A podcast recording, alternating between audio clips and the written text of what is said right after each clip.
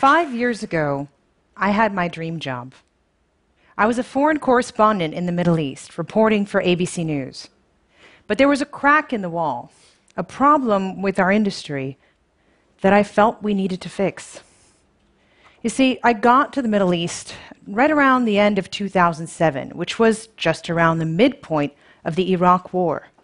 But by the time I got there, it was already nearly impossible to find stories about Iraq on air. The coverage had dropped across the board, across networks, and of the stories that did make it, more than 80% of them were about us.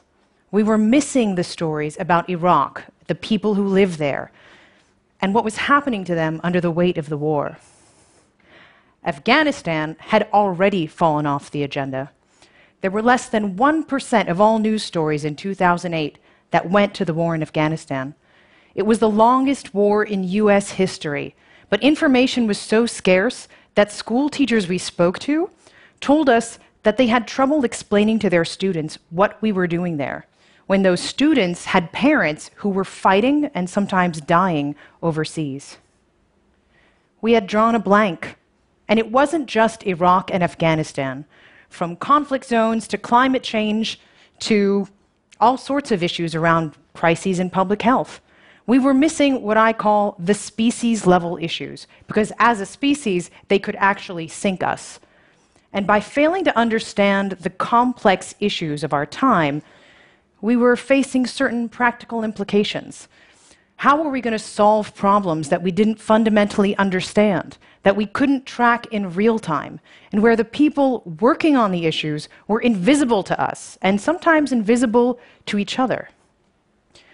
When you look back on Iraq, those years when we were missing the story were the years when the society was falling apart when we were setting the conditions for what would become the rise of ISIS, the ISIS takeover of Mosul, and terrorist violence that would spread beyond Iraq's borders to the rest of the world.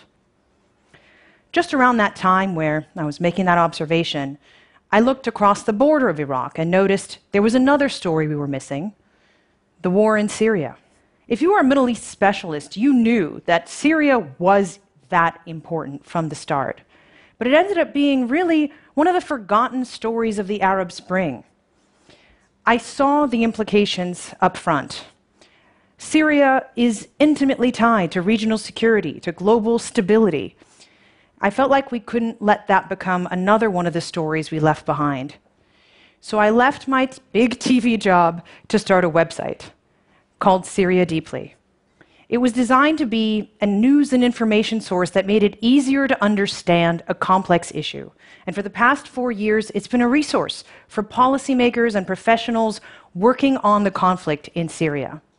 We built a business model based on consistent, high quality information and convening the top minds on the issue. And we found that it was a model that scaled. We got passionate requests to do other things deeply so we started to work our way down the list. I'm just one of many entrepreneurs, and we are just one of many startups trying to fix what's wrong with news.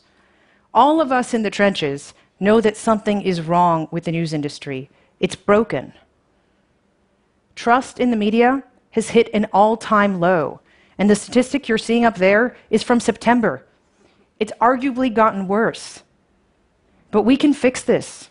We can fix the news. I know that that's true. You can call me an idealist. I call myself an industrious optimist. And I know there are a lot of us out there. We have ideas for how to make things better.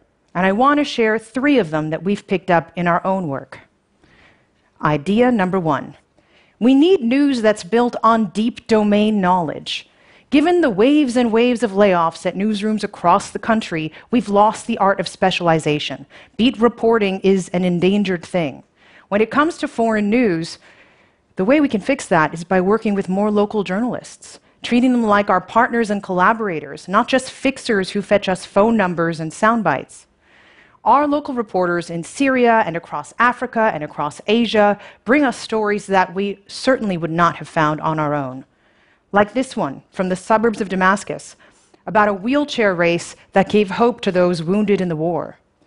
Or this one from Sierra Leone about a local chief who curbed the spread of Ebola by self organizing a quarantine in his district. Or this one from the border of Pakistan about Afghan refugees being forced to return home before they're ready under the threat of police intimidation. Our local journalists are our mentors. They teach us something new every day, and they bring us stories that are important for all of us to know. Idea number two we need a kind of Hippocratic oath for the news industry, a pledge to first do no harm. Journalists need to be tough. We need to speak truth to power, but we also need to be responsible.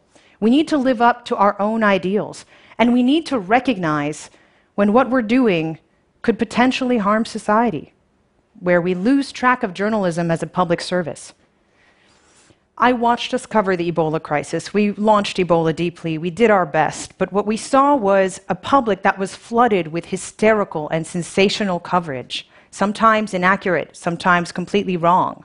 Public health experts tell me that that actually cost us in human lives because by sparking more panic and by sometimes getting the facts wrong, we made it harder for people to resolve what was actually happening on the ground. All that noise made it harder to make the right decisions. We can do better as an industry, but it requires us recognizing how we got it wrong last time and deciding not to go that way next time. It's a choice. We have to resist the temptation to use fear for ratings. And that decision has to be made in the individual newsroom and with the individual news executive. Because the next deadly virus that comes around could be much worse, and the consequence is much higher if we do what we did last time if our reporting isn't responsible and it isn't right. The third idea we need to embrace complexity if we want to make sense of a complex world. Embrace complexity, not treat the world simplistically, because simple isn't accurate. We live in a complex world. News is adult education. It's our job as journalists to get elbow deep in complexity and to find new ways to make it easier for everyone else to understand. If we don't do that, if we pretend there are just simple answers, we're leading everyone off a steep cliff. Understanding complexity is the only way to know the real threats that are around the corner. It's our responsibility to translate those threats and to help you understand what's real so you can be prepared and know what it takes to be ready for what comes next. I am an industrious optimist. I do believe we can fix what's broken. We all want to. There are great journalists out there doing great work. We just need new formats. I honestly believe this is a time of reawakening, reimagining what we can do. I believe we can fix what's broken. I know we can fix the news. I know it's worth trying. And I truly believe that in the end, we're going to get this right. Thank you.